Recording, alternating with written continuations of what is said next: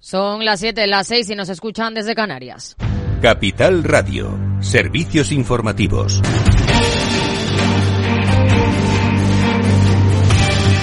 ¿Qué tal? Muy buenas tardes. Jornada de movilizaciones en nuestro país. A la tercera de los agricultores se han sumado hoy miles de empleados de banca en Madrid, la mayor movilización del sector financiero en décadas, para exigir una mejora de sus condiciones laborales. Los sindicatos llevan negociando semanas los convenios y demandan subidas salariales de entre el 17 y el 23% en tres años, de acuerdo con los beneficios del sector, que en el caso de los cinco grandes bancos han sido históricos y han superado los 26.000 millones de euros. Elena Díaz, presidenta del FINES, sindicato independiente del sector Creemos que no es razonable que cuando las cosas van mal el mayor afectado es el empleado, ha sido siempre el, el empleado, y cuando van bien solo se beneficien directivos y consejos. Protestas que se suman a las de los agricultores que siguen cortando carreteras por tercer día consecutivo. Hoy se han sumado las principales organizaciones agrarias Asaja, COAG y UPA. Precisamente Eurostat publica hoy que España es el cuarto país de la Unión Europea donde más subieron los precios de los productos agrarios en origen en 2023. Detalles, Pedro Díaz, buenas tardes. Buenas tardes, Aida. En concreto, se incrementaron un 12,32% debido al alza en más de un 16% experimentado por los productos animales y al repunte de casi un 10% de los productos vegetales. Solo en Países Bajos, Grecia y Portugal subieron los precios de los productos agrarios por encima de los de nuestro país. En definitiva, en España el incremento de los precios de productos agrarios superó en cinco puntos el alza del IPC en alimentación en diciembre, que se cerró en siete puntos porcentuales. En cuanto a los costes de producción, en España cayeron más de un 6% el año pasado, gracias sobre todo al descenso de la energía, de los fertilizantes y de los piensos, frente al alza del 1,10% de los fitosanitarios. España se situó así como el octavo país de la Unión donde más bajaron los costes de los medios de producción agrarios tras Países Bajos, Lituania, Croacia, Letonia, Bélgica, Finlandia y Suecia. Gracias, Pedro. En Barcelona, tras reunirse con la presidenta del Parlamento, los agricultores han firmado un acuerdo para revisar las restricciones de agua por la sequía en el campo, reducir la burocracia y agilizar el pago de las ayudas al sector. Y sindicatos y patronales ya han tenido su primer encuentro bipartito para abordar la reducción de la jornada laboral semanal que el gobierno quiere situar en 38 horas y media este año. El secretario general de UGT ha indicado que está sobre la mesa pactar con las organizaciones empresariales la reducción de jornada en cómputo anual, no semanal, y aunque cree que no es tan difícil ponerse de acuerdo en esto, si ve más complicado pactar la equivalencia. Yo creo que no es tan difícil llegar a acuerdos. Otra cosa es llegar a acuerdos en relación a cuántas horas eh, anuales representa las 37 horas y media, que no será tan sencillo, porque el cómputo anual depende cómo da un resultado o da otro resultado. Eh, ¿Cuál es la jornada anual de 37 horas y media? Pues es un tema que seguramente que requerirá debates más profundos. Los agentes sociales mantienen que los convenios colectivos consideran la jornada de trabajo en términos anuales y no tiene sentido ahora fijar una jornada laboral máxima a la semana, lo que se traduciría en una merma de la productividad de las empresas y dificultaría sus condiciones de producción, haciéndolas mucho menos competitivas. Y a las 8 el balance con Federico Quevedo. ¿Qué tal, Fede? Buenas tardes. Buenas tardes, Aida. Pues eh, tendremos que hablar de esa propuesta, vamos a hablar de hecho de esa propuesta que ha hecho Sumar de, para aumentar los impuestos a las rentas del capital. Eh, lo, lo analizaremos en la lupa con Laura Blanco y luego también a partir de las eh, nueve de la noche nuestro tertulia de los económica de los jueves, ya saben, la tertulia más esperada probablemente de toda la semana. Con Laura Blanco vamos a analizar también las protestas de los agricultores y las el mercado y vamos a hablar del mercado inmobiliario en Alemania. Todo esto aquí en el balance a partir de las ocho. Pues aquí en Capital Radio. Claves del mercado. Las bolsas europeas cierran con subidas moderadas este jueves después de las caídas de ayer. El IBEX 35 cierra con alzas del 0,17% en los 9.905 puntos. Dentro del selectivo español destacan las alzas en ArcelorMittal tras publicar resultados, aunque pierde casi 3.000 millones de dólares en el cuarto trimestre y su beneficio cae un 90% en el conjunto de 2023. Las caídas trimestrales se deben a dos eventos extraordinarios, según la compañía, y han gustado sus previsiones. Junto a la cerera, Repsol y BBVA han liderado los En el lado de las caídas, los peores han sido Acción Energía y Unicaja. Y en la jornada de hoy cabe destacar la suspensión de la cotización de Talgo tras dispararse un 10% sus acciones ante los rumores de una OPA del 100% por parte de la empresa húngara DJJ. Si miramos a Wall Street, apenas movimientos, el Dow Jones en los 38.656 puntos, mientras que el S&P 500 en los 4.995 puntos y el Nasdaq sí que crece un 0,27% en los 15.799 puntos. Es todo por el momento. Muy buenas tardes.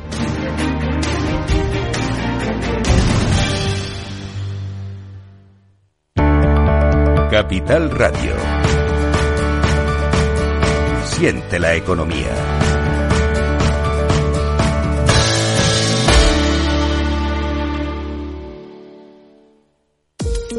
Mientras la ciberseguridad de la información tradicional gira en torno al software y al modo en el que se implementa, la seguridad del IoT incorpora más complejidad. La conectividad ofrece cada vez más escenarios con multitud de dispositivos conectados, donde el más trivial puede llegar a ser peligroso si resulta comprometido. Las soluciones Zero Trust de Zscaler permiten reducir estos riesgos. Descubra más en zscaler.es.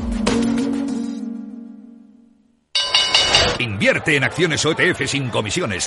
Tesla, Netflix, Amazon, Banco Santander, Telefónica, miles de acciones de los mayores mercados bursátiles del mundo y sin comisiones. Abre tu cuenta 100% online en solo 5 minutos. Un broker, muchas posibilidades. xtb.com. A partir de 100.000 euros al mes, comisión del 0,2%, mínimo 10 euros. Invertir implica riesgos.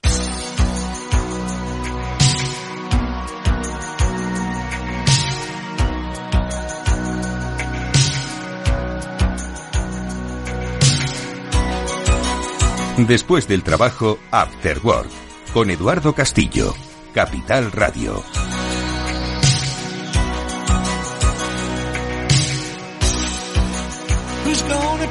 Comienza este programa y lo vamos a hacer hablando de educación. Enseguida vamos a saludar a Elena Benito, que es CEO de Inspired en España. Es eh, un grupo de colegios internacional, pero que aquí representan, y os sonará alguno de ellos, San Patricio, King's College, Kensington y muchos otros. Bueno, pues con ella hablaremos de educación, de su modelo educativo, de la excelencia y sobre todo de cómo hoy es la mejor forma de aproximarse a los niños. Pues para qué? Para que crezcan con valores. Y luego seguiremos hablando también de futuro, lo haremos con Julián de Cabo, Víctor Magariño, como siempre en nuestras conversaciones digitales en este Afterwork. Así que ni un minuto más dejamos, vamos allá.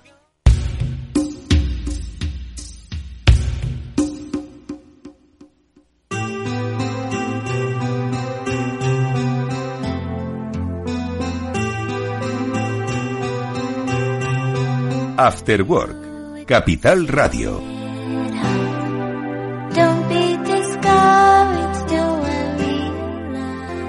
Os decíamos al comienzo del programa que nos acercamos al mundo de la educación, pero de las etapas tempranas, una educación que nos preocupa mucho, y no solo por lo que diga PISA, que nos preocupa, sino porque al final cómo queremos educar a nuestros hijos. Bueno, pues hoy vamos a llamar a la responsable, posiblemente, de la que posiblemente sea pues una de las redes de colegios más destacados en todo el mundo. En España seguro que conocéis San Patricio, King's College, el Kensington, estoy hablando de algunos de Madrid, pero están por toda España y sobre todo que se agrupan bajo una idea, bajo un grupo, que es el de la inspiración, o por lo menos bajo el grupo de Inspired. Hablamos con Elena Benito, que es CEO de Inspired en España, que es un grupo que, como digo, pues aglutina a muchísimos colegios en todo el mundo con una idea pues muy especial y diferencial sobre la educación, pero vamos a conocer un poco más quién es Inspired de la mano de la propia Elena que nos acompaña en este Afterwork. Elena, ¿qué tal? Buenas tardes, ¿cómo estás? Hola, buenas tardes, Eduardo. Muy bien, muchas gracias por invitarme a participar en el programa. Oye, sitúanos un poco, Elena, porque, bueno, quienes más o menos nos hemos aproximado por cuestiones familiares al mundo de la educación, ¿no? Especialmente de las etapas tempranas, pues eh, muchas veces vemos los rankings que se publican, muchas veces preguntamos, oye, ¿cuáles son los mejores colegios? Y hay una idea, ¿no? Pues yo creo que en muchas ciudades sobre cuáles son esas instituciones destacadas y da la circunstancia de que pues muchas de esas que lideran esos rankings pues están bajo el grupo de Inspired. Yo he mencionado unas pocas, hay muchos más, ¿no? Pero por ejemplo, si hablo de San Patricio, pues muchos lo conocemos aquí en Madrid. Sin embargo, cuando hablamos de Inspired quizás no lo ubican un poco más. ¿Nos puedes tú ayudar a ubicar colegios e institución? Sin duda. Inspired es un, es un grupo de colegios premium que, que, está extendido por todo el mundo. El grupo se creó en 2013 con el objetivo de, de, agrupar una serie de colegios excelentes que sabemos que existen en muchas ciudades del mundo, prácticamente en todas las ciudades del mundo hay algún colegio excelente, que uniéndose, uniendo fuerzas y trabajando en conjunto, eh, podían ser mejores. Esto fue un poco la, primera idea de, la creación de, de Inspire, que como su propio nombre indica, nos, nos anima a todos a inspirarnos. ¿no? Eh, ahora mismo el grupo, tras, eh, estos eh, casi 10 años, 11 años de, existencia, pues eh, aúna más de 110 colegios distribuidos por todo el mundo, en todos los continentes, y más de 85.000 alumnos. Y en particular en España somos 16 colegios y y aproximadamente 15.000 alumnos. Efectivamente, tú mencionabas algunos de ellos. En, en Madrid, en particular, eh, los colegios eh, King's College, que tenemos tres en Soto de Viñuelas, La Moraleja y en Chamartín. Mm. Los colegios San Patricio, que son tres también, en Serrano, en La Moraleja y en, el Soto de la Moraleja. Pero luego también tenemos eh, dentro del grupo, contamos con, con Kensington, un colegio en, en, la zona de Pozuelo, británico, Mirabal, un colegio español con, con una larga trayectoria de excelencia. Eh, Ramón y Cajal, que se ha unido a nosotros hace relativamente poco tiempo, un par de semanas, y, estos son nuestros colegios en Madrid. Luego fuera de Madrid, pues, pues estamos en, en varias ciudades, ¿no? En Cádiz en la provincia de Cádiz estamos en Sotogrande, con Sotogrande International School, que de hecho fue el primer colegio que se unió al, grupo Inspired, un colegio mm. de IB. En Ibiza tenemos el colegio Mestral, un colegio español que de manera regular obtiene eh, las, las, mejores notas de la isla. Y en Barcelona, pues tenemos la fortuna de contar con, con la Miranda, Global. Quality, School, eh, un, colegio español con, muchísima trayectoria también en la ciudad de Barcelona, y British College of Gabá, que es un colegio más joven eh, que, lleva en, su existencia unos 10 años con una trayectoria fantástica. Como mm. puedes ver, tenemos una, yo tengo la suerte de, gestionar un grupo con una variedad tremenda de colegios, no solamente por, por sus, eh, sus sitios geográficos, sino también por la manera en la que los colegios enseñan. Tengo, tengo bajo mi responsabilidad colegios eh, con currículum internacional, colegios con currículum británico, colegios mm. con currículum español y, y, mezclas de todos ellos, ¿no? Oye, eh, Elena, es un, es un conjunto, sin duda alguna, muy destacado, que además crece y se integra. El último caso de Ortega, ¿no? Pues eh, yo creo que eso da buena muestra de que no, no, no está cerrado Inspired para que, pues, excelencia, como decías, y premium se vayan juntando. Has dicho excelencia, que es uno de los valores, ¿no? Que yo creo que marca la propia, la propia idiosincrasia del grupo y de estos colegios, pero ¿qué valores diferenciales eh, ofrece y distinguen ¿no? la, propia concepción de este grupo premium del que hablabas? Mira, en, principio una de las cosas particulares de nuestro grupo es que tan solo eh, estamos interesados en, unir a colegios premium. Eh, nosotros no somos especialistas en, otro tipo de colegios, nada más que en colegios excelentes, que ya son excelentes antes de unirse al grupo. ¿no? Y una vez unidos al grupo, lo que intentamos dar en, todos ellos y, intentar incluir como filosofía de trabajo es un modelo educativo fresco, dinámico, que potente, ¿no? que refleje las actitudes y metodologías de aprendizaje actuales. ¿no? Un enfoque que se basa en las mejores prácticas internacionales, como te decía al principio, que es algo que, de lo que ya nos hemos convertido en expertos y podemos compartir, con un compromiso con la excelencia, que es algo que todos estos colegios ya traen consigo, porque es su manera de operar durante muchos años previos a unirse al grupo, y sin duda alguno completamente centrado en los niños. Nuestro foco está totalmente en, la experiencia del alumno, ¿no? y, de este modo nosotros trabajamos en muy estrecha colaboración con los padres para ayudar a cada niño a encontrar y, a abrazar su propia individualidad, eh, su propia manera de ser como persona, ¿no? individualidad desde el punto de vista egoísta, ¿no? Como, como a veces la palabra puede indicar, sino todo lo contrario.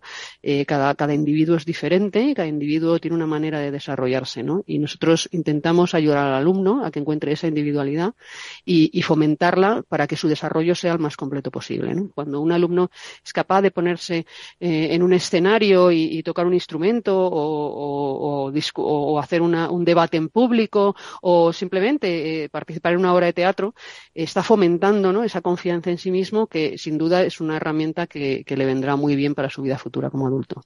Sí, de hecho, eh, aquí hablamos en numerosas ocasiones quienes son los, quienes yo considero mis gurúes. Que me van poniendo en la pista, nos hablan de que las eh, habilidades creativas van a ser una de las, eh, bueno, de las, digamos, competencias y herramientas más destacadas ahora mismo que se van a, que se van a pedir pues en los trabajos del presente futuro. Por lo tanto, yo creo que hay un hay una muy buena orientación de cómo es el planteamiento de, de Inspired. Sin embargo, y los que tenemos eh, la oportunidad de dar clase, aunque nosotros lo hacemos eh, quizás en, el, en, los grados superiores de la universidad, entendemos la importancia que tienen los profesores. Bueno, lo entendimos cuando éramos niños y lo entendemos ahora cuando estamos ayudando a otros, en mi caso, a formar a ser periodistas. ¿no? Yo creo que ese es también otro de las de las claves ¿no? que hay que reivindicar y que también son diferenciales en el caso de Inspired, ¿no? El cuerpo docente, ¿no?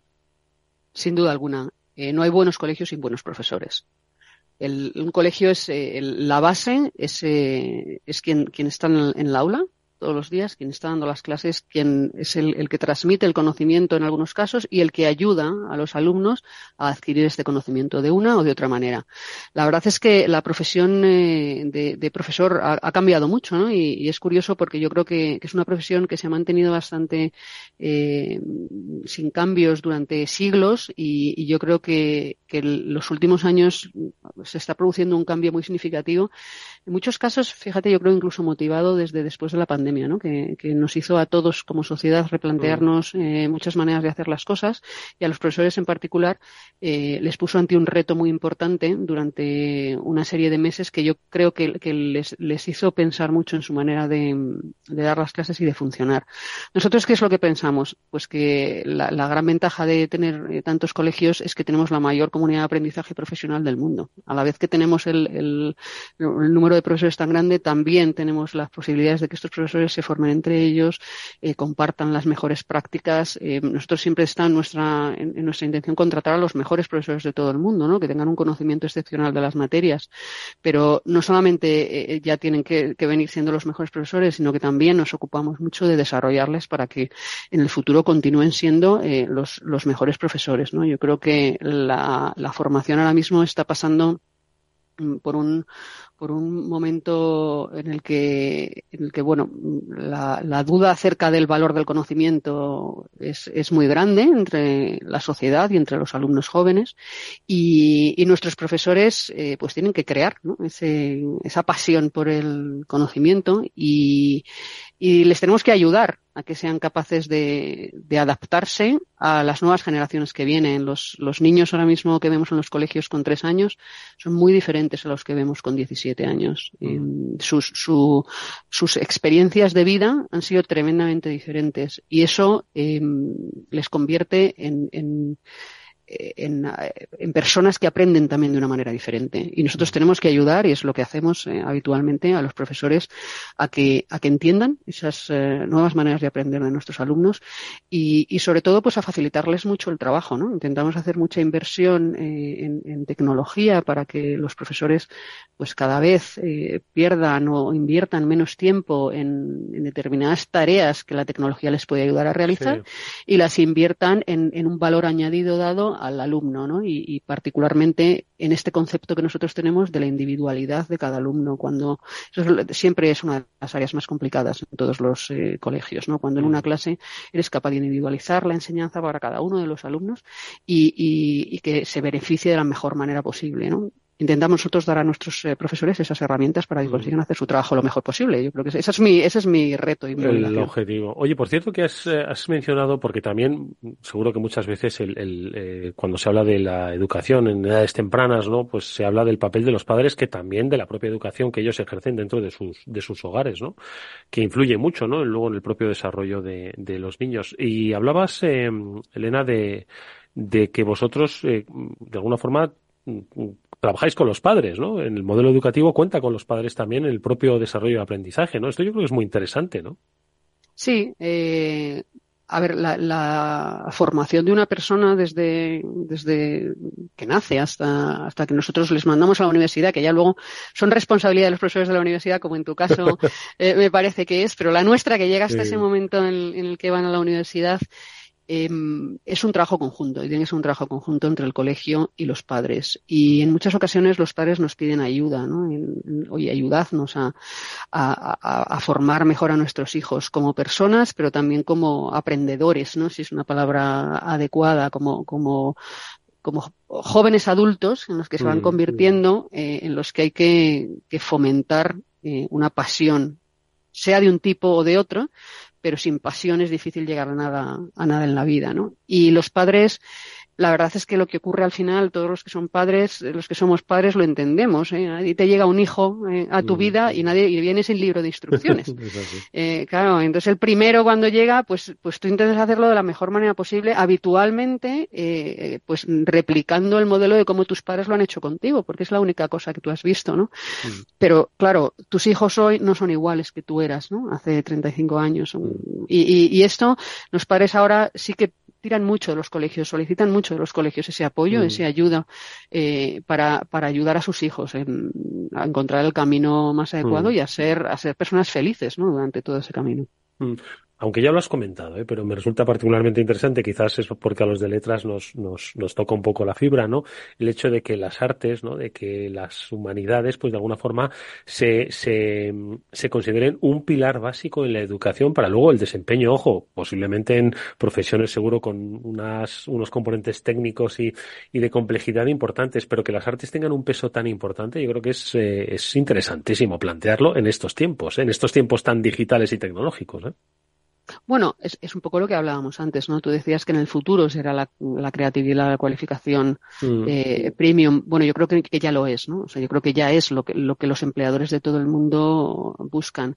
Y la razón es muy sencilla. Eh, estamos evolucionando a un mundo en el que el conocimiento eh, ha dejado de tener valor porque el conocimiento lo tienes en el bolsillo, lo tienes metido en, el, en, el, teléfono, ¿no? Y cualquier cosa que alguien te diga, tú puedes inmediatamente entrar en tu, en tu navegador, buscarlo, hacer una búsqueda y sacar muchísima más información que nadie en persona probablemente te pueda dar sobre cualquiera de esos temas, ¿no?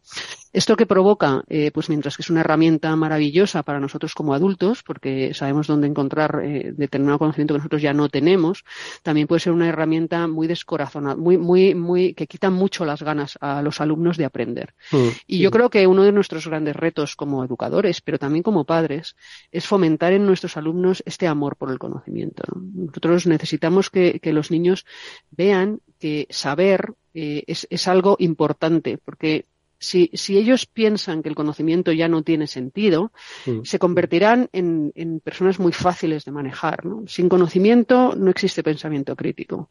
Y sin el pensamiento crítico no existe capacidad de decisión ni libertad porque al final siempre estarás sometido a, lo que otros te digan porque tú no tendrás capacidad crítica para decidir por ti mismo. Este es, este es nuestro gran reto. Como adultos, para pasar a las siguientes generaciones, ayudarles a convivir con el modelo de educación, con el modelo de, conocimiento que tienen en este caso eh, los alumnos pequeños, pero, pero que ya los mayores también lo están viviendo, ¿no? Mientras que los alumnos que ahora mismo tienen 17 y 18 años, su, su experiencia con la tecnología es una que es diferente a la que están teniendo los que ahora tienen 3 o 4 años, pero mm. todos ellos han tenido un uso tan intenso de la tecnología y tan intenso del conocimiento fácil que, pueden estar muy em, inclinados a decidir que para qué voy a aprender. ¿Para qué necesito saber esto si yo me lo, si lo puedo buscar y encontrar? Entonces mm. es mejor no hacer el esfuerzo. Nosotros tenemos que, encontrar la manera de conseguir que deseen tener ese conocimiento, que sea algo que sepan que les va a enriquecer y mm. que les divierta. ¿Crees, em, Elena, que, que eh, algunos de estos aspectos, ¿no? De los que has, de los que has puesto de manifiesto, ¿no? Como claves, ¿no? En la educación, son los que, de los que adolece el conjunto de la, del sistema educativo en España. Vemos en informes, eh, los PISA, pues que de alguna forma todas estas capacidades eh, pues quedan muy mermadas ¿no? en los resultados que, planteamos. Ya no solo estamos hablando de la capacidad matemática analítica, sino también de comprensión lectora, por ejemplo. ¿no? Entonces, ¿cuál, crees que pueden ser posibles soluciones? Es cierto que has mencionado algunas, el profesorado, la capacidad del profesorado, el papel de los padres, la orientación real, pero ¿qué se puede hacer para, no digo mejorar PISA, sino mejorar lo que PISA nos ofrece? Bueno, si yo tuviera la clave para mejorar PISA, yo creo que tendría, tendría otro trabajo, ¿no? Que mucho más amplio del que, del que tengo. Yo, yo por mi parte intento aportar a, en, la medida de lo posible a, los colegios que yo puedo gestionar, ¿no? Pero es un tema muy complicado y fundamentalmente yo creo que parte de, la base de que existen demasiados cambios en la educación en, en la vida eh, en la vida de un niño. ¿no? Desde mm. que un niño empieza el colegio con dos años, que a la cabeza empiezan antes, hasta los 18 que se va a la universidad, pues este alumno a lo mejor ha vivido tres o cuatro leyes educativas que, que provocan determinados cambios y que provocan determinadas maneras diferentes de, de afrontar eh, la educación de este alumno, que lo único que hacen es confundir y que además no están basadas en un estudio serio sobre lo que el futuro nos va a pedir. Yo creo que los currículums, desgraciadamente, se arrastran eh, desde, desde años anteriores y, no se analizan con detalle y no se da el foco que se debería dar a estas actitudes, a estas, a estas aptitudes también, ¿no? que, que se van a requerir en el futuro de estos alumnos. Y, y, luego, pues no existe esa pasión por, por eh, la lectura, esa pasión por el conocimiento que yo os decía antes, ¿no? La diversión del saber el aprendizaje. Eso los colegios no, no están siendo capaces de transmitírselo a, a, los alumnos, de igual modo que los padres no están siendo capaces de transmitírselo. De difícil manera le puedes pedir a tu hijo que no mire el móvil y que, y que lea más un libro cuando, cuando él jamás te ha visto a ti, móvil, claro. cuando él jamás te ha visto a ti leer un libro en casa claro. y si te ve, y si te ve mirar redes sociales, ¿no? Eh, los padres tenemos esa responsabilidad, uh -huh. por mucho que en muchas ocasiones eh, nos, nos pueda dar pereza o nos, eh, nos, nos nos apetezca más estar mirando redes sociales, nosotros tenemos la responsabilidad de ser los modelos para nuestros hijos y de darles el ejemplo que consideramos que es mejor para que ellos desarrollen, se desarrollen como jóvenes personas, como jóvenes adultos. Sin duda. Bueno, pues no nos queda nada más que enfocar el 24-25, que ya estará en marcha y me figuro que ya tendréis en mente novedades, actuaciones eh, y que, bueno, pues ya tienen que escribirse sobre, sobre papel, Elena. Sí, no, la verdad es que en educación es, es un es un sector muy curioso porque nosotros empezamos a trabajar en septiembre del 2024, en septiembre del 2023. O sea, hacemos planificaciones con más de un año, porque es que si no las haces con más de un año, pues ya hoy en día no eres ni capaz de encontrar a los profesores adecuados, ¿no? Para el año siguiente. Sí, nosotros en qué, en qué nos estamos focalizando últimamente? Pues mira, una parte muy importante que, que, que es un, que es un poco una parte eh, que no se refleja tanto en el currículum tradicional es la parte relativa al bienestar, a la resistencia, a la motivación de los estudiantes. ¿no? Estamos intentando poner mucho foco uh, en ayudarles a, a, darles estas armas, estas eh, herramientas, para que ellos tengan capacidad de resistencia, que sigan motivándose, que tengan ese, ese, ese amor por aprender. ¿no? Luego, el segundo punto en el que intentamos enfocarnos en todos los colegios, eh, que yo creo que es algo que, ha sido siempre muy distinguido de, de, los colegios que se han unido a nosotros, es la educación en valores y en principios para la vida. ¿no? Pensamos que, que, que desgraciadamente los valores se están perdiendo eh, y, y, y, y, somos los colegios los responsables de, de devolverlos. ¿no? El, la sociedad eh, solamente va a avanzar mm, si mm. tenemos unos valores sólidos que nos permitan que nuestros, eh, nuestros hijos se desarrollen como buenas personas en el futuro, como personas interesadas en, en ayudar a la sociedad y, y, la verdad es que es, eh, es un área que es tremendamente satisfactoria de enseñar en los colegios, porque cuando introduces este tipo de conceptos en los alumnos más pequeños, sabes que les sale de corazón, lo llevan dentro. No hay que, no hay que, no hay que ayudarles mucho para que lo entiendan. Está dentro de su propia naturaleza. Uh -huh. Bueno, pues ese, ese fomentar esa parte para nosotros es, eh, es una de las claves ¿no? en estos años. Y luego, bueno, pues ya es cosas mucho más técnicas, ¿no? Como las herramientas de, de inteligencia artificial eh, utilizadas claro, en el claro. aprendizaje, en el aula claro. y en casa, ¿no? Nosotros eh, tenemos la gran ventaja de, al ser un grupo grande, pues también podemos hacer una gran inversión en desarrollos tecnológicos. Ahora mismo estamos lanzando en algunos de, de nuestros colegios una herramienta que se llama Inspired uh, AI, una, una, herramienta de inteligencia artificial. Uh -huh que permite adaptar el aprendizaje de eh, asignaturas, eh, particularmente a, a, cada alumno. ¿no? En, cuando el niño está aprendiendo, por ejemplo, en matemáticas, eh, hacer multiplicaciones con dos dígitos, bueno, pues el sistema detecta en qué, tiene, qué parte es la que tiene dificultad y si uh -huh, lo que tiene dificultad uh -huh. es en que no se sabe la tabla del 7, pues el sistema le proporciona sí, eh, sí. más y mayor información sobre la tabla del 7 y ejercicios para que la practique hasta que la sabe y cuando la sabe sí, le pasa al siguiente nivel, ¿no? Esta es una herramienta que, que nosotros estamos utilizando en algunos de los colegios y que llega hasta el punto de que los deberes que cada alumno recibe cada día en su casa son diferentes. No sustituye el conocimiento, sino que lo potencia, lo, lo acompaña y lo, y lo reproduce. Pues es eh, interesantísimas las reflexiones que nos ha dejado eh, Elena Benito, que es CEO de Inspired. Nos ha inspirado mucho y espero que os haya inspirado también a vosotros para que hagáis una reflexión sobre la forma en la que estáis educando, estáis empleando las herramientas tecnológicas y sobre todo estáis afrontando pues ese posicionamiento de los niños de cara al futuro. Estoy seguro de que volveremos a hablar porque, como digo, ha sido muy interesante esta conversación. Elena, eh, mucha suerte con el arranque del curso, que algunos dirán que queda poco, pero esto está a la vuelta de la esquina. Así es. Muchísimas gracias. Muchísimas gracias abrazo. por permitirme participar. Gracias. Hasta pronto. Si inviertes en bolsa, esto te interesa. XTB tiene la mejor tarifa del mercado para comprar y vender acciones y ETFs No pagues comisiones hasta 100.000 euros al mes. Si inviertes en bolsa o quieres empezar, más sencillo e imposible, entras en xtb.com, abres una cuenta online y en menos de 5 minutos compra y vende acciones sin comisiones. Además, te atenderemos 24 horas al día. ¿A qué estás esperando? Ya son más de 500.000 clientes los que confían en xtb.com. Un broker con muchas posibilidades. xtb.com. A partir de 100.000 euros al mes, la comisión es del 0,2%, mínimo 10 euros. Invertir implica riesgos. Estás escuchando After Work con Eduardo Castillo.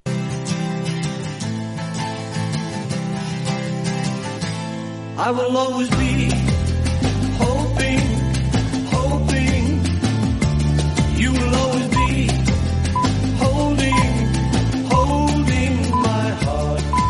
Vuelven las conversaciones digitales y hoy, por supuesto, que tendremos que hablar de lo de las gafas, porque es que yo no he hecho nada más que verlo en internet, en las redes sociales, gente probando las gafas, gente yendo por la calle, que yo no sé si era una broma o no.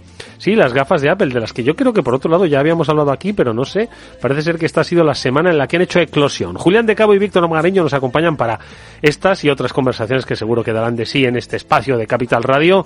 Julián de Cabo, muy buenas tardes.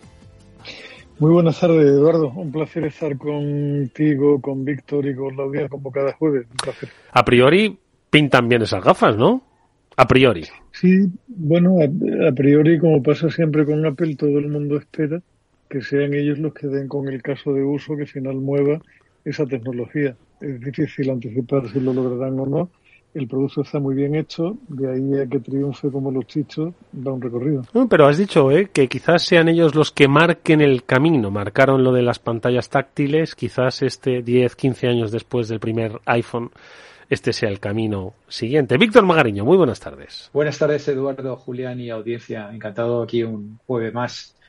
Habría que recordar cuándo empezó todo esto, ¿no? Pero llevamos ya unos cuantos años aquí educando, intentando entretener a la gente.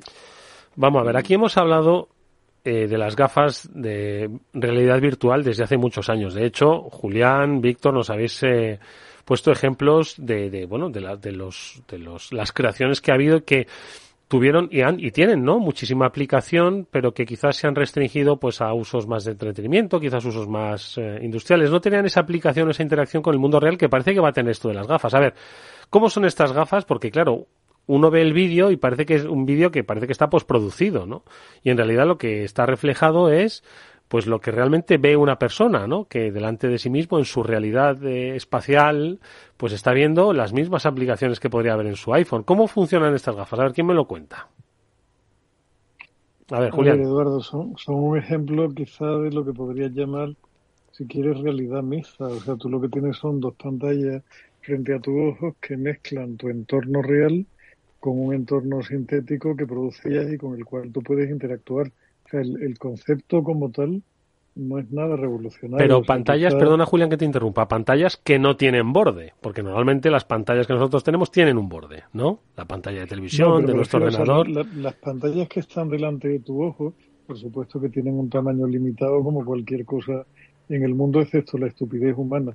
Pero, pero son unas pantallas de muy alta resolución que te las tienen, parece ser que adaptar porque eh, dependiendo de qué problema tengas en la vista puedes necesitar una pequeña adaptación. Pero o sea, es que no hay, no hay nada tan diferencial con relación a otras soluciones ya en el mercado, Eduardo. O sea, lo que pasa es que es un producto, como pasa siempre con Apple, muy bien rematado, con algunos ejemplos de uso que han puesto por ahí circulando, que son muy espectaculares, con una ergonomía razonablemente llevadera que las diferencia de otras plataformas, pero nada completamente nuevo bajo el sol. Es que realmente Apple nunca ha hecho nada realmente nuevo bajo el sol. El iPad es un iPhone en esteroides. El, iPhone ¿no? a su vez Crecido, no fue tampoco el prim- claro no, el, el iPhone tampoco fue el teléfono móvil táctil primero que hubo en el mercado lo que pasa es que siempre o sea, Apple siempre consigue hacer una misma cosa yo recuerdo creo que lo comenté en el programa en su momento no en, la época en que Apple estaba empezando a, a posicionar muy muy arriba el iPhone yo tenía un muy buen amigo cuyo nombre no diré en Nokia al que le pedí que me prestara para probar el supuesto anti-iPhone de Nokia que era un cachivache que si tú desmontabas pieza por pieza era mucho mejor que el equivalente de Apple. El procesador era más rápido, tenía más memoria, aquello, la capacidad de almacenamiento era mayor, la cámara tenía una calidad infinitamente, todo lo que tú quieras. O sea, pieza por pieza era fantástica. Sin embargo, me dijo, mira, Julián, no te lo voy a prestar porque sé que llevas tiempo trabajando con un iPhone, con lo cual este producto no te va a dar la sensación fluida de uso que te da un iPhone, que era donde estaba, es lo que hizo triunfar completamente Apple, o sea, la integración de las aplicaciones, la facilidad, de manejo de la interface, lo fluido que iba todo, sigue siendo algo sin paralelo en el mundo ajeno a Apple y que un, un usuario de Android no conocerá nunca. Con lo cual, o sea, Apple, digamos, revoluciona a base de integrar y dar una facilidad de uso adicional a productos que llevan el, en el mercado muchísimo tiempo. Ellos no invierten tanto en de básica como invierten las marcas. Lo que hacen muy bien es integrarlo todo y hacerlo accesible para un usuario. O sea, lo, lo, diferencial que tiene un producto de Apple es que tú lo tienes en la mano, juegas con él y al cabo de un rato dices, yo quiero uno como este en lugar de lo que tenía. ¿no? Víctor, a ver si va a ser este el primer Apple eh, que vas a comprar, las gafas. No, no, no. va a ser que no. A ver, yo aquí tengo eh, sentimientos encontrados, como, como viene, como ya me conocéis y los que nos escuchan también, llevo muchos años tremendamente escéptico con este tipo de dispositivos eh, y también recientemente, ¿no? Por, por, el tema del motion sickness y todo esto, ¿no? Del, del mareo y de lo poco cool, de lo poco guay que, que, parece la gente con este dispositivo, de lo molesto que es. A todo esto se le añade el precio de 3.500 dólares, que es bastante desorbitado. Eh, y, y, una cosa que no se está diciendo mucho, y aquí me gustaría poner el granito de arena, que es que tanto Netflix como Spotify como YouTube, eh, que algo de contenido tienen, han dicho que no lo van a hacer disponible en este dispositivo. Y como casi todo lo, que saca Apple es muy importante no el dispositivo en sí, sino el ecosistema, ¿no? Como lo fue ya en el, en el iPhone con todo el tema del App Store y demás. Entonces, esa es la parte eh, bullish, ¿no? Como dicen en americano, la parte más negativa. En la parte positiva, pues claro, es que hace un año que estoy de lleno en el mundo de la realidad virtual inmersiva de la mano de la empresa de Brainstorm 3D. Entonces, claro, ahora tengo que tener un discurso un poco más, eh, como mínimo, moderado, ¿no? Y, y sí que es verdad que estoy aprendiendo mucho eh, y estamos haciendo un, un, SaaS y vamos a llevar eh, cosas muy chulas al, al, entorno del cloud y, a lo que se hace a todo el mundo, democratizar todo esto. Entonces, esto me hace, como digo, tener sentimientos eh, encontrados. Eh, yo no tengo claro si es necesario un dispositivo tan sofisticado y tan caro para tener una experiencia molona en esto, ¿vale? Sí que es verdad que los vídeos que estamos viendo por ahí están muy chulos. Pero sigo teniendo mis dudas. Aquí reconozco que no tengo una posición francamente clara. Yo creo que si, si llega a levantar el vuelo, eh, va a ser un levantado de vuelo muy lento y, y arduo y costoso. Y, y, repito, o sea, hay ya tres grandes proveedores de contenido que han dicho que no van a hacer, porque obviamente también tiene sus, sus propios dispositivos de realidad virtual, con lo cual no le van a facilitar a Apple el trabajo. Hmm. No sé, pero tal vez es, vamos a ver, cuando, yo es que no recuerdo, ¿no? Porque yo no, no tenía un iPhone. Tuve un Nokia. Recuerdo que cuando uno venía de Estados Unidos y se traía un iPhone era como una especie, como, como el que tenía el coche, o el que tuvo teléfono en, en su casa en el pueblo, ¿no? El primero que tuvo, ¿no? Entonces, eh, no, no recuerdo eh, cuál era la, lo fascinante de ese primer iPhone, decía Julián, ¿no? Que ya había otros teléfonos táctiles, había dispositivos táctiles, las Palm Pilot, me acuerdo, pues estas eran dispositivos táctiles, ¿no? Que cogías con un, con un, con un plastiquillo, bueno, que era una especie de puntero, ¿no?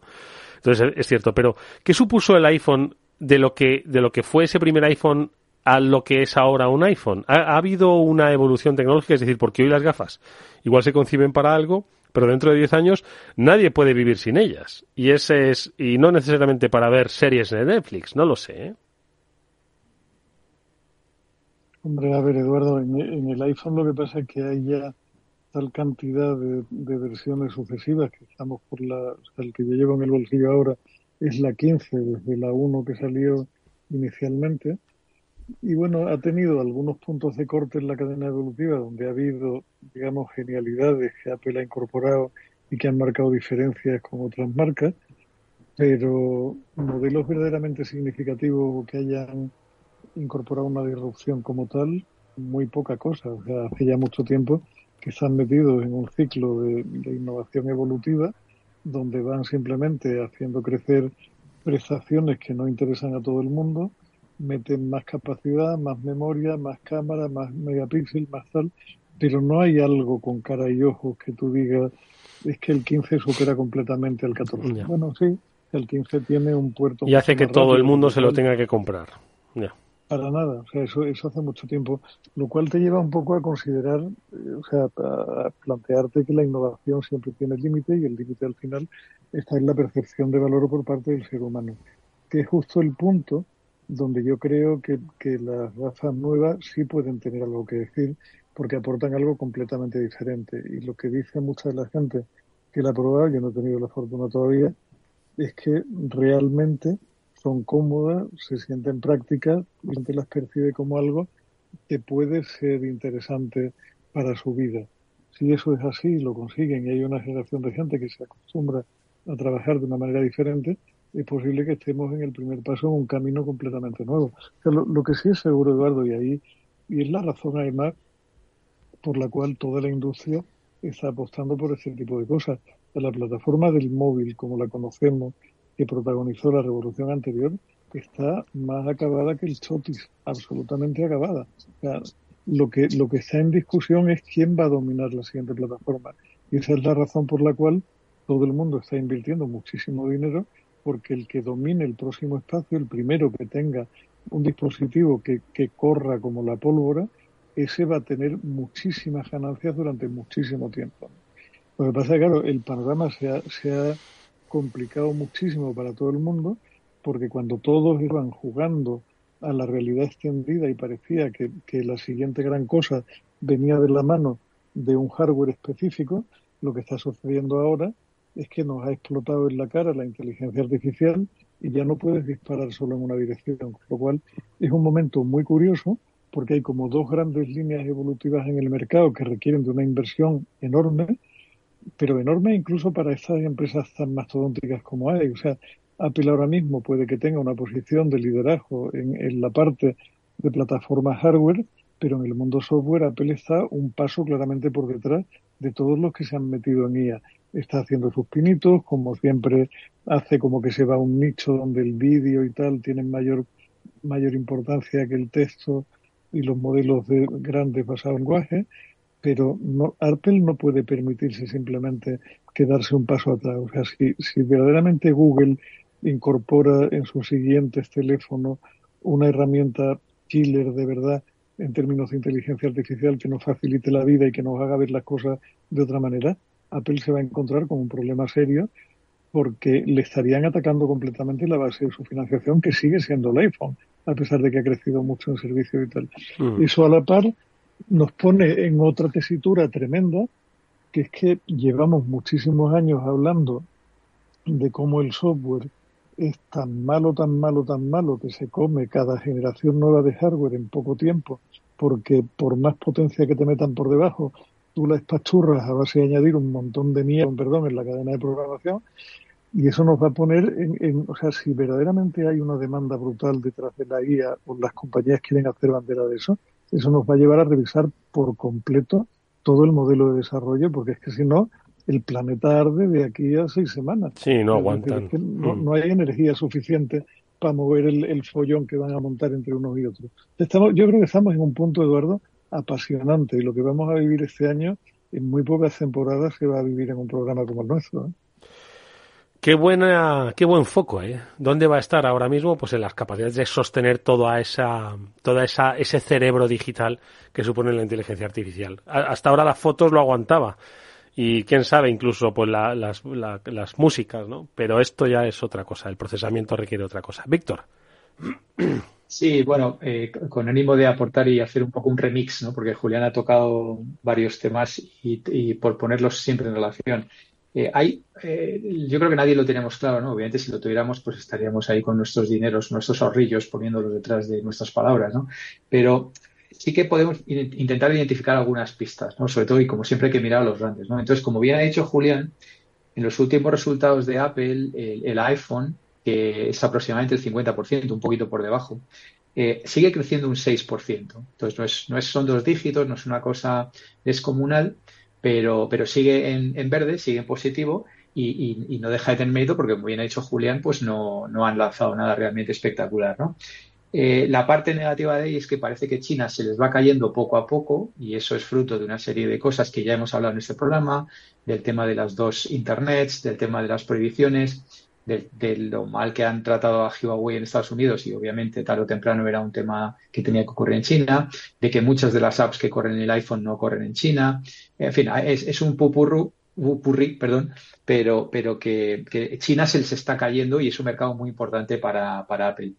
Otra pista, eh, y esto me parece relevante, los wearables, eh, o sea, lo, fundamentalmente el Apple Watch, en los últimos resultados caen un 13% y obviamente las clases caen en el apartado de wearables, que es, repito, eh, es algo así como el 10 y pico, no llega al 20% del, del revenue de Apple y eh, ahí es donde van a ir las, las gafas y eso va menos 13, o sea, menos doble dígito.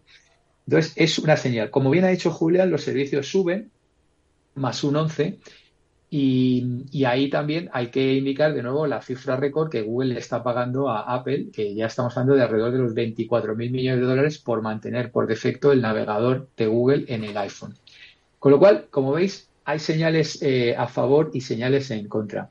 Sí que es verdad que hace poco me leí una, una pieza larga de The Economist, Eduardo, que ya sabes que es mi, últimamente mi fuente, y hablaba de algunas sombras para, para Apple, ¿no? Hablaba de, de sombras eh, en el sentido de este que acabamos de hablar, en el sentido legal, sabes que tiene batallas importantes, sobre todo con, con, el, con la comisión esta tan gorda que se lleva del, del App Store, que es un 33%, y otra cosa que también ha tocado Julián, su ausencia del ecosistema de Generative Intelligence, ¿sabes?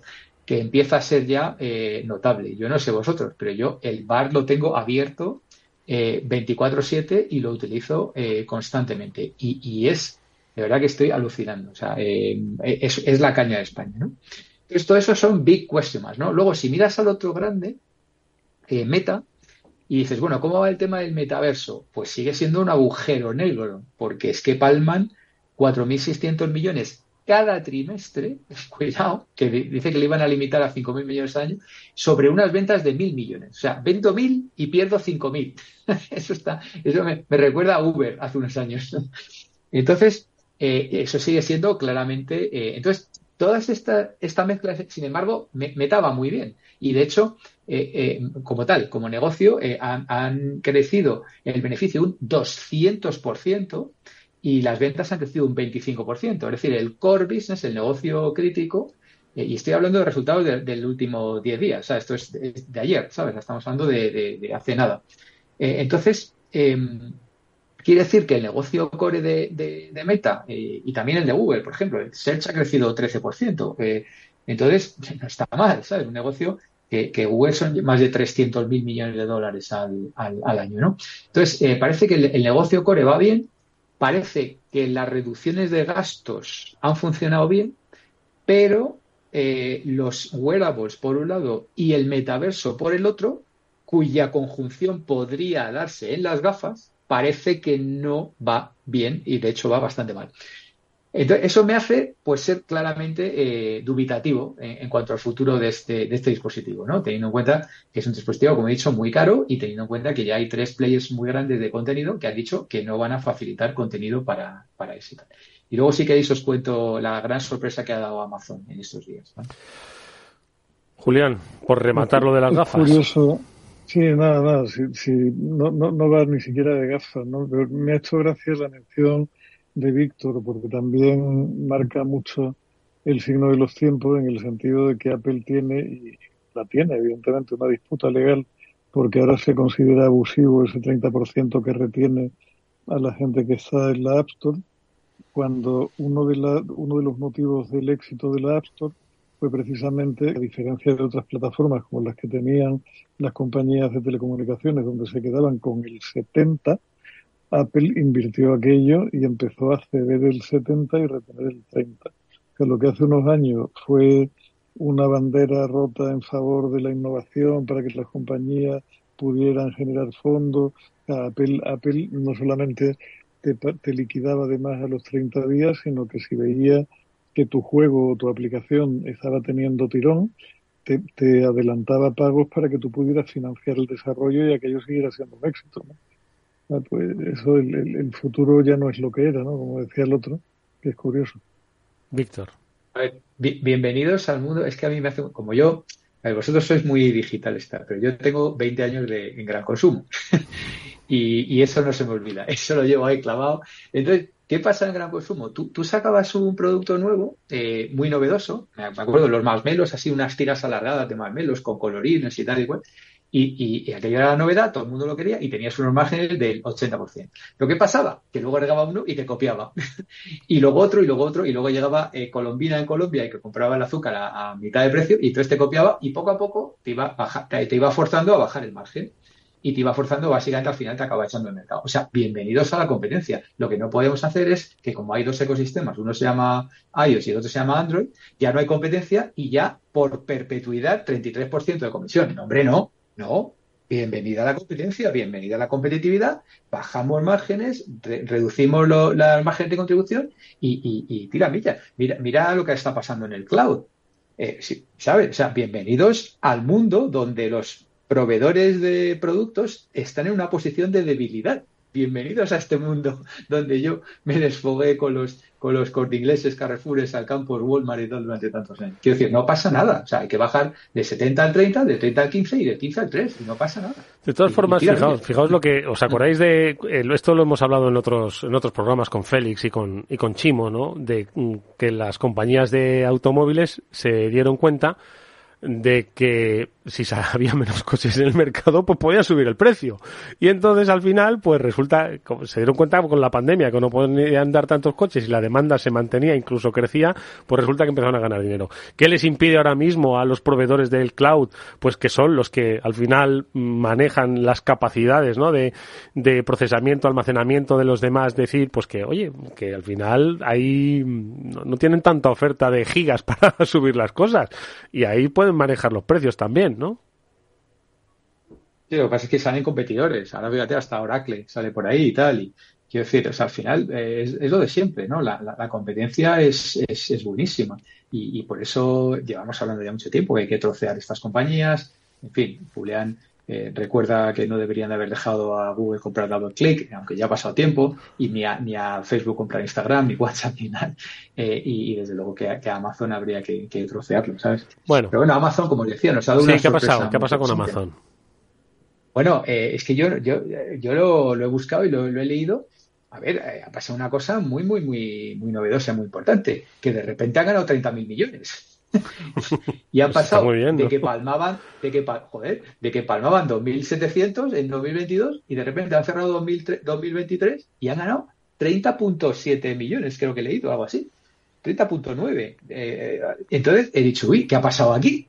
Y claro, que, digo, bueno, pues el, el, que está ahora al frente es Andy Jassy, que es el que llevaba la, la división de cloud. Y entonces he visto, a ver, ¿qué, qué, ¿a qué es debido esto? ¿no? Y bueno, parece ser que una buena parte, como siempre, es el cloud, pero parece ser que han dado con la manera de dejar de palmar pasta en, la logística, sobre todo en Estados Unidos y que han reorganizado ahí, no me, o sea, no, yo no sé qué tipo de reorganización, es decir, oye, ¿cómo alguien no lo había pensado antes? Porque pa pasar de perder 2,7 a ganar 30.000, eh, ¿cómo alguien no lo, no lo había pensado? Y hasta ahora lo que, lo que había ocurrido, siempre que Amazon daba beneficio, nunca de semejante cantidad, era que Jeff Bezos despegaba una colleja al financiero, le decía, compra algo o inviértelo o tal y cual. Sobre todo porque ahora le va a tocar pagar impuestos, que es novedosa, cosa novedosa a, a Amazon. Pero yo no sé qué va a pasar, porque ahora, ahora Sandy ya sí, yo no sé si se ha querido sacar pecho, decir, mira, mira, así es como se lleva una compañía. Pero ¿y qué, y qué ha pasado? Factura... ¿Qué ha pasado con lo del el retail para que funcione, sea eficaz? Que siempre hemos dicho que es un, es un negocio pues un poco complicado, ¿no? Las devoluciones, la última milla, los cuantos, tal. Pues según lo que he leído, habla aquí de una reorganización del fulfillment. Ya, ya sabéis que cuál fulfillment es todo el tema de la logística, ¿no? Que le llaman fulfillment para que, para que suene mejor. ¿eh? Porque suena como más así, como más me he venido arriba. Fulfillment. Pero bueno, que una compañía que factura 570 y tantos mil millones, eh, yo creo, creo que es la número uno en factura. Bueno, después de las eh, gasísticas y todas estas, ¿no? El, el AMCO, eh, que gane 30.000, a mí no me parece mal, quiero decir, eh, está, Está bien. muy ¿no? bien. Habrá que ana- analizarlo bien. Y obviamente, claro, una parte de eso es, bueno, básicamente un poquito más que eso es todo lo que facturan en anuncios. ¿Vale? Que están hablaban ya de cuarenta y tantos mil. Madre Eso, más un poco del cloud. más En un anuncios, poco- Apple. O sea, Apple, Amazon. No, no, no, Amazon. Amazon, sí, es que me he Sí, sí. confundido. Amazon, anuncios, ¿eh?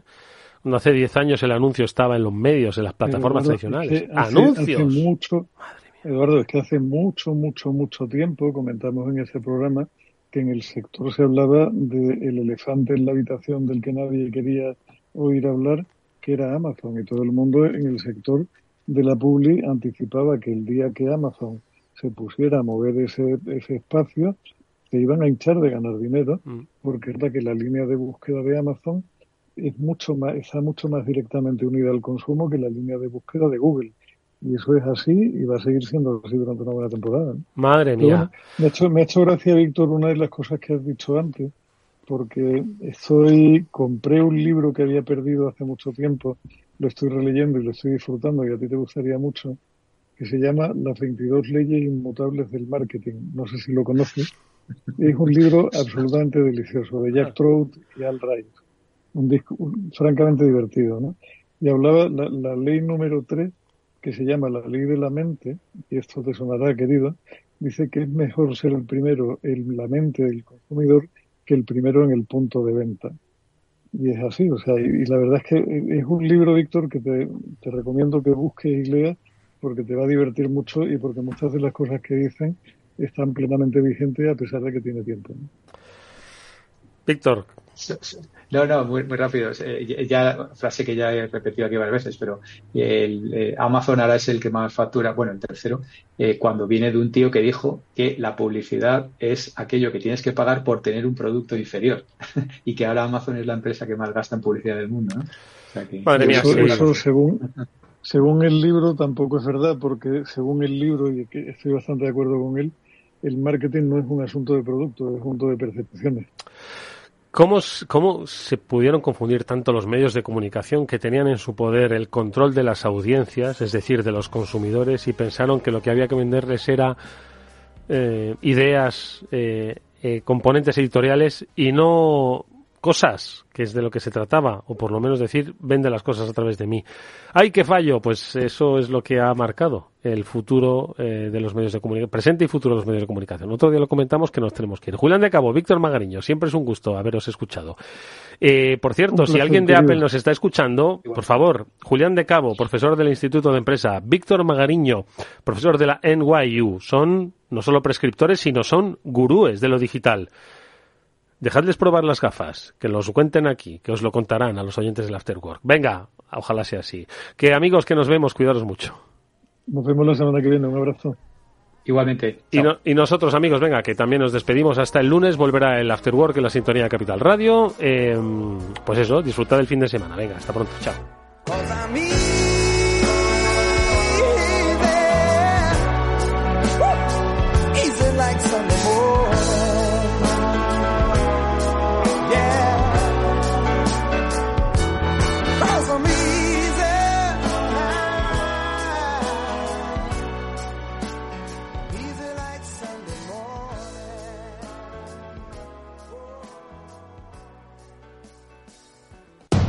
Capital Radio, 10 años contigo.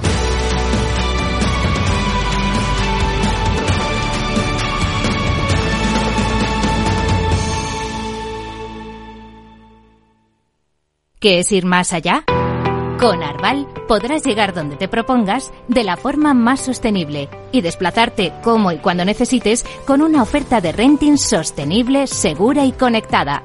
Y preocuparte solo de conducir porque nosotros nos ocupamos del resto. Arval, la transición energética arranca aquí. Más información en arval.es.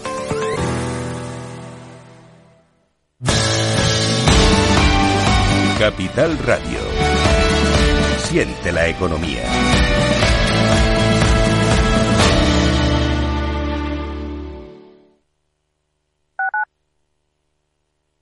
Capital Radio, Madrid, 103.2 FM. Si quieres entender mejor todo lo que rodea a nuestro sector alimentario, tienes una cita en La Trilla. Un gran equipo de especialistas te acercará a la actualidad económica y política desde el campo hasta la mesa.